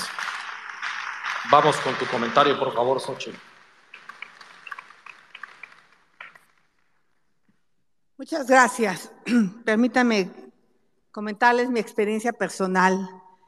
Después de estar en Europa aprendiendo y trabajando, decidí que quería poner mi propia empresa de tecnología y visité varios bancos y ninguno me quiso dar un crédito porque dijeron que no tenía nada que dejar en garantía. Y después fui a ver un amigo y me dijo, eres mujer, nadie te va a querer contratar. Y otro me dijo, eres mexicana, por eso le puse High Tech Services a mi negocio, para que sonara más o menos chido y me pudieran contratar. Y pues nadie me quiso dar dinero, yo tuve que pedir fiadas dos computadoras, un plotter a un cuate que pues, me las vendió bien caras, pero me las dio fiadas. No hay apoyo para las mujeres que queremos emprender. Y curiosamente, a los dos años fui la empresaria del año. Imagínense si nadie me hubiera prestado el dinero. Entonces, el 37% de las mujeres viven en situación de pobreza, de las cuales el 23% que trabaja gana menos que los hombres, en un 23% menor cantidad que los hombres. De las pymes que las mujeres ponen, solo algunas llegan a los tres años. Entonces, en ese sentido, yo logré tener una empresa que hoy tiene 31 años. Y el otro día el presidente me exhibió en la mañanera diciendo que yo facturaba. Pues claro, para eso ser una empresa, para facturar. Y yo he sido empresaria hace 31 años y me siento muy orgulloso de eso. Entonces, a mí me parece que siguiendo el ejemplo de Nueva Zelanda, muchas de las mujeres que hoy viven en pobreza podrían entrar a un esquema de economía social, las cooperativas. Nueva Zelanda, el 20% de su Producto Interno Bruto depende de la economía social. Y yo creo que hablando de las mujeres pequeñas empresarias, de las mujeres campesinas, de las mujeres rurales, bien podríamos desarrollar todo un proyecto de economía solidaria donde estas mujeres podrían insertar sus productos. Pero ¿qué necesitamos hacer? Bueno, aquí mi hija ahora está en la empresa y ella era artista plástica y la pobre se tuvo que hacer cargo de una empresa tecnológica. Pues se puso a estudiar y hoy la está llevando súper bien la empresa. Entonces, capacitación. Creo que las mujeres tienen que capacitarse, tienen que aprender de tecnología, de contabilidad, de finanzas, de costos, si no va a ser muy difícil que puedan sacar adelante sus negocios. Y por otro lado, por supuesto que financiamiento. Sí necesitamos recuperar el Instituto del Emprendedor, pero sobre todo crear esquema de financiamiento de microcréditos. Hoy muchos de los microcréditos tienen tasas de interés inaccesibles para las mujeres que solo las empobrecen más. Entonces, yo estoy convencida que tenemos que caminar hacia una economía más solidaria, donde las mujeres lo podemos hacer muy bien si recibimos el apoyo, capacitación técnica necesarios. Muchas gracias. Gracias. Muchas gracias, Xochitl. Damos pie a las preguntas ciudadanas, por favor, empezando con Xochitl Gálvez.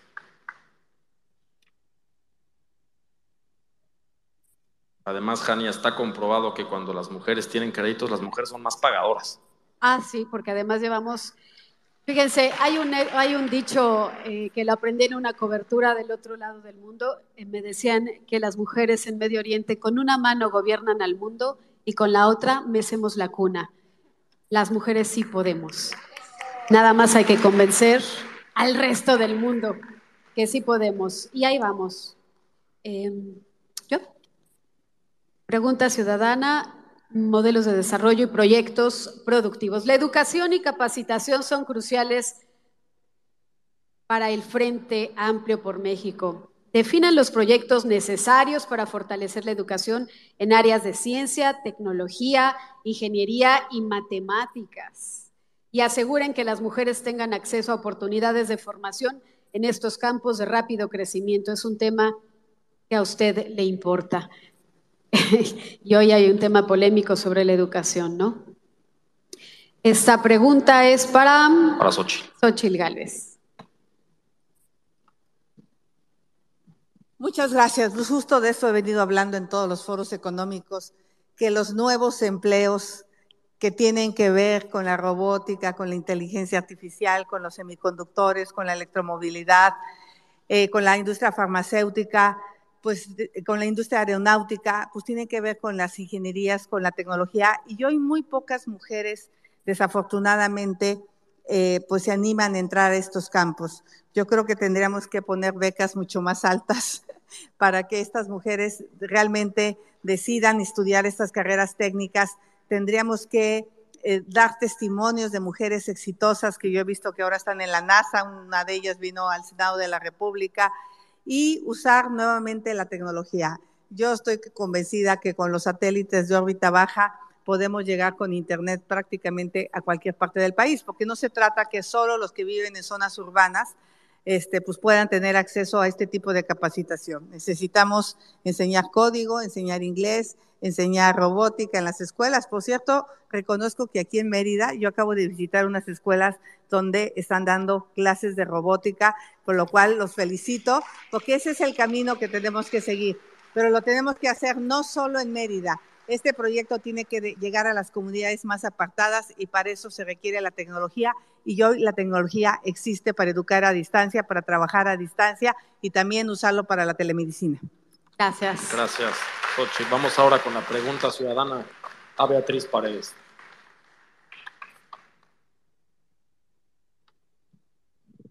Es complicado hablar eh, de la productividad del trabajo, del desarrollo. No es lo mismo la ciudad que el campo. Muchas veces en el campo ni siquiera hay piso firme, no llega la luz, mucho menos va a haber una computadora y si la hay de casualidad, pues la tiene que usar todo mundo y por, por tiempos, ¿no? Lo vivimos en la pandemia, como los niños se quedaban sin escuela porque no había forma de conectarles la tele, mucho menos el Internet. La siguiente pregunta. Gracias para Beatriz Paredes. Estamos cansadas de los modelos de desarrollo que ignoran nuestras condiciones de vida como mujeres y que nos relegan a través de políticas públicas mal estructuradas a no mejorar nuestra situación económica ni a tener un papel preponderante. Los proyectos productivos son escasos con presupuestos mínimos o nulos, que no garantizan, en el mejor de los casos, nada más que la supervivencia. Nuestra necesidad es proyectarnos efectivamente a un ciclo virtuoso que nos lleve a poder tener una vida digna y próspera. ¿Cuándo podrá cambiar esta, esta realidad?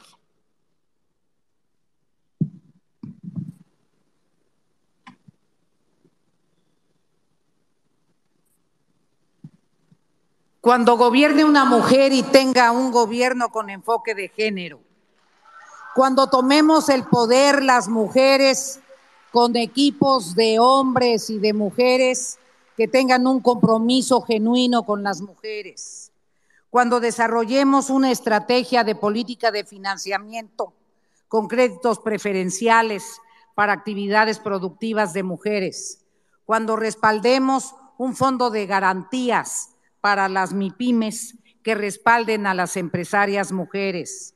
Cuando podamos en el cuando recuperemos el sistema de financiamiento para el campo que desapareció esta administración, cuando desarrollemos una estrategia de a trabajo igual, salario igual para las mujeres trabajadoras y podamos garantizar que en las empresas las mujeres empresarias ocupen espacios en los consejos de administración, cuando respaldemos a las universitarias que egresan con profesiones libres, con pequeños créditos para que establezcan sus consultorios como dentistas, sus consultorios como médicas y propiciemos el autoempleo de las universitarias, cuando logremos que las docentes universitarias y las maestras ganen mejores salarios, cuando apoyemos el que las investigadoras y las científicas tengan becas de posgrado de CONACIT y no lo que está haciendo este CONACIT.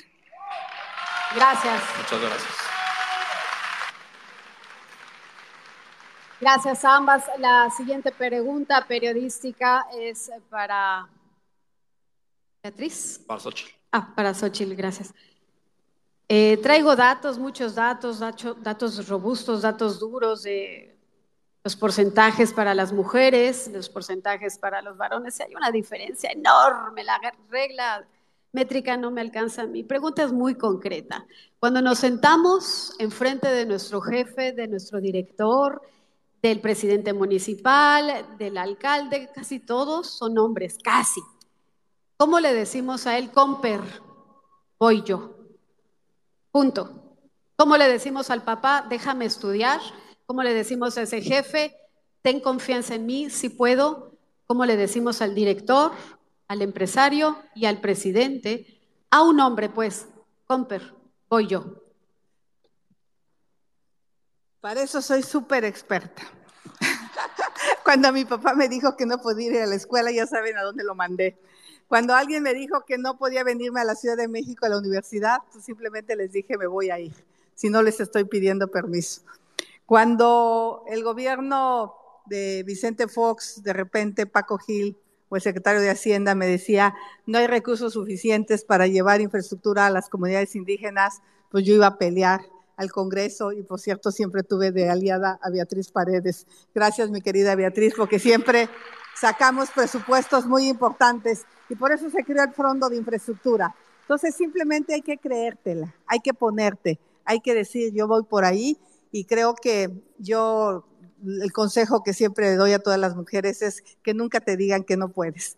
Todas las mujeres podemos llegar a donde nos propongamos si tenemos la decisión, trabajamos, luchamos, nos preparamos y seguramente lo vamos a obtener, pero tiene que ver con carácter y con empoderamiento. Y aquí quiero precisar un poco lo que propuse hace un momento. Cuando un candidato presidencial propuso hace 23 años computación inglés, se veía difícil para ese tiempo, pero hoy afortunadamente tiene celdas solares que te pueden alimentar una computadora y tiene los satélites de órbita baja que te pueden llevar internet a cualquier punto del planeta. En 23 años la tecnología cambió, por eso hoy es factible hacer esto que hoy estoy proponiendo. Gracias. Gracias. Muchas gracias. Una pregunta para Beatriz Paredes. Estimada Beatriz, más allá del género, hay otras variables que inciden en la desigualdad aún entre las mismas mujeres. Un ejemplo de ello es la clara diferencia entre las que viven en las ciudades y las que viven en las zonas rurales.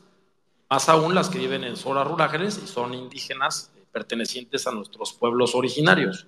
¿Cómo podría impulsarse a través de proyectos productivos a las mujeres del campo?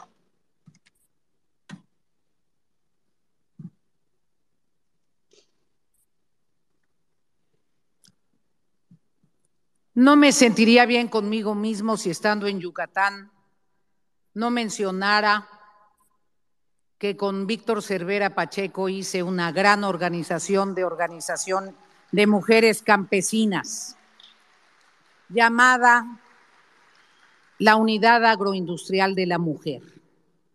Establecimos en la legislación agraria una forma derivada del ejido que le entrega a las mujeres un espacio o una parcela para poner unidades agropecuarias. Y cuando fui subsecretaria de Reforma Agraria, publicamos las normas y promovimos alrededor de 3.500 unidades agroindustriales de la mujer en el país. Pero hay otra serie de modalidades para respaldar el trabajo de las mujeres del campo. Mucho también un programa para apoyar autosuficiencia alimentaria en sus solares. Esto es algo en el que participan mucho las mujeres indígenas. Mucho también fomentando en los ríos y en las lagunas cooperativas de pescadoras, mucho también generando talleres de maquila y, desde luego, respaldando a las artesanas. Si quieres, se puede. Las mujeres campesinas son extraordinariamente inteligentes y creativas. Gracias.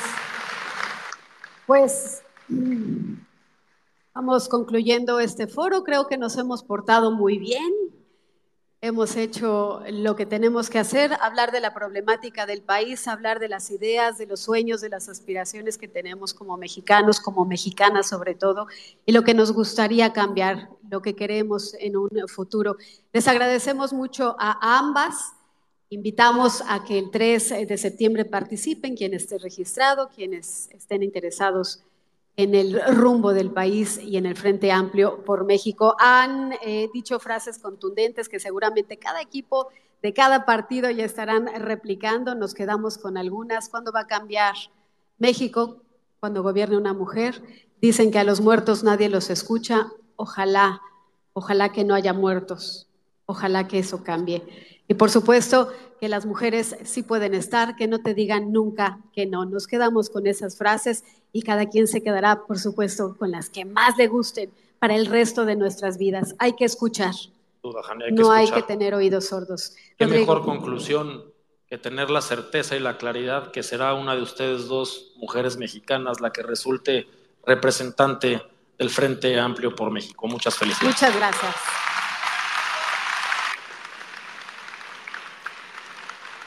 Si podemos escucharlas, por favor, quisiéramos eh, cerrar con su voz su mensaje de cierre. Es el último foro y queremos terminar arriba. Xochil Galvez, por favor, tu mensaje de cierre. Muchas gracias. Permítanme dedicar esta última intervención a las miles de mujeres que ya no están.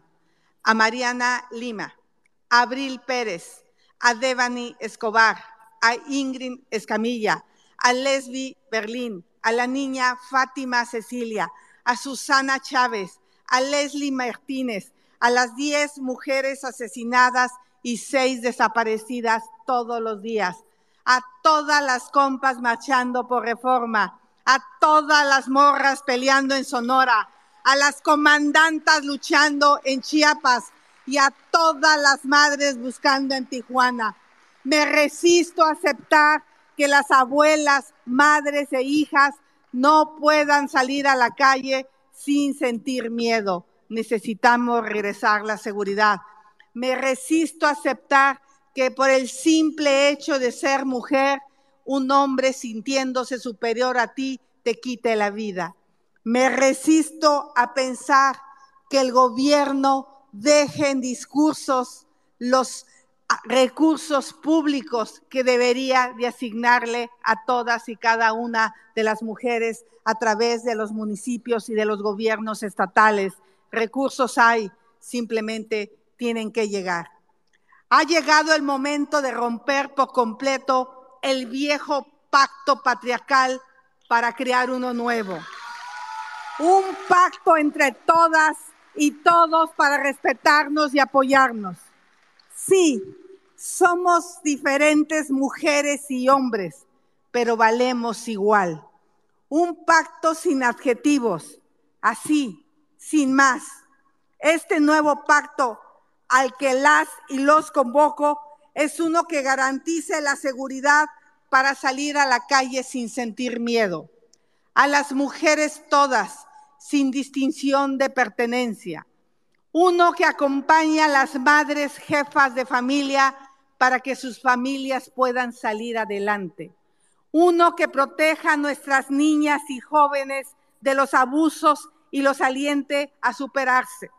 Un pacto para acompañar a las madres buscadoras, a las trabajadoras del hogar, a las mujeres indígenas, a las amas de casa, a las emprendedoras y a las empresarias, a las profesionistas y a las trabajadoras.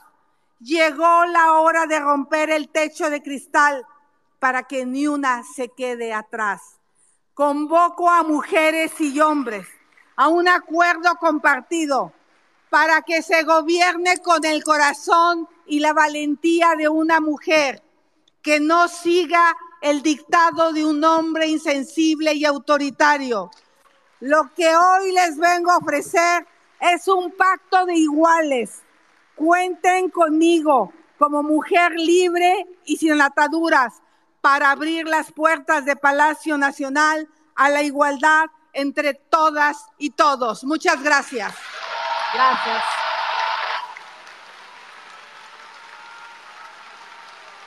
Gracias, Xochitl Galvez.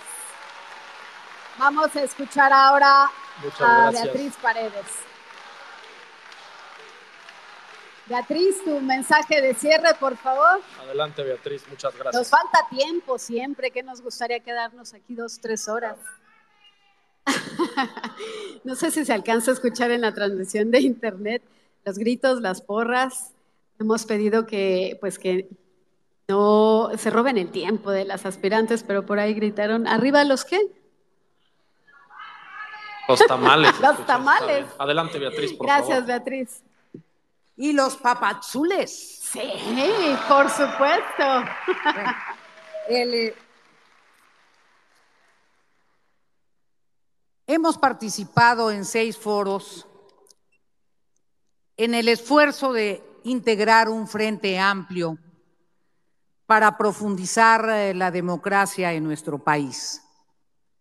Los partidos políticos y las organizaciones de la sociedad civil decidieron apostar por la democratización en la selección de quien fuese conductor o conductora de este Frente Amplio. Saludo a mis compañeros y colegas que participaron en las fases previas y reconozco su profesionalismo político al cruzar el camino y sumarse a este esfuerzo. Reconozco a los dirigentes políticos de los partidos que en este esfuerzo se han involucrado. ¿Qué entusiasmó a la ciudadanía? ¿Por qué las redes, los analistas, los militantes de los partidos participan? La democratización. No hay que confundirse. Personalidades brillantes como la de Xochitl existen, pero la democratización es lo que prendió la fuerza y el entusiasmo. La posibilidad que percibe la gente de que puede incidir en las decisiones y que las cúpulas están cambiando. Por eso, estimadas amigas y compañeros, decidí no declinar, porque comprometerme con un proceso tiene que ver con entender la naturaleza del Frente Amplio, tiene que ver con entender que estamos cambiando la historia de cómo se hace política en México. Y por eso lo refiero en este foro de participación de la mujer. Porque si las mujeres vamos a repetir el modelo patriarcal de los arreglos, perdónenme, estamos jodidas. Lo que tenemos que lograr es una nueva manera de articular la política para recuperar la confianza de la sociedad. Lo que tenemos que lograr es que se entienda que si venimos a reformar el poder, de veras vamos a reformar el poder, porque eso es lo que necesita nuestro país. Un nuevo sistema político que no finja que la sociedad civil participa, un nuevo sistema político con partidos políticos renovados, un nuevo sistema político para que haya justicia, democracia y que haya futuro en el México del siglo XXI, para los jóvenes y para todas y para todos. Viva Mérida, Yucatán. Gracias. Muchas gracias. Muchísimas gracias a ambas, muchísimas gracias a Mérida, Yucatán, por habernos recibido, muchísimas gracias a ustedes por habernos sintonizado. Hoy nos unió este tema, el México para las mujeres. Muchas gracias. Ahora sí, que se escuchen los gritos, las porras, las banderas. Muchísimas gracias de nueva cuenta a todos. Buenas tardes, México. Rodrigo, gracias. Gracias, Jania, un placer. Buenas tardes. Pues muchas gracias, gracias, gracias, de verdad, de verdad es muy emocionante. Bueno, yo no sé ustedes, pero a mí esto, estos cierres, estos cierres me parecieron espectaculares.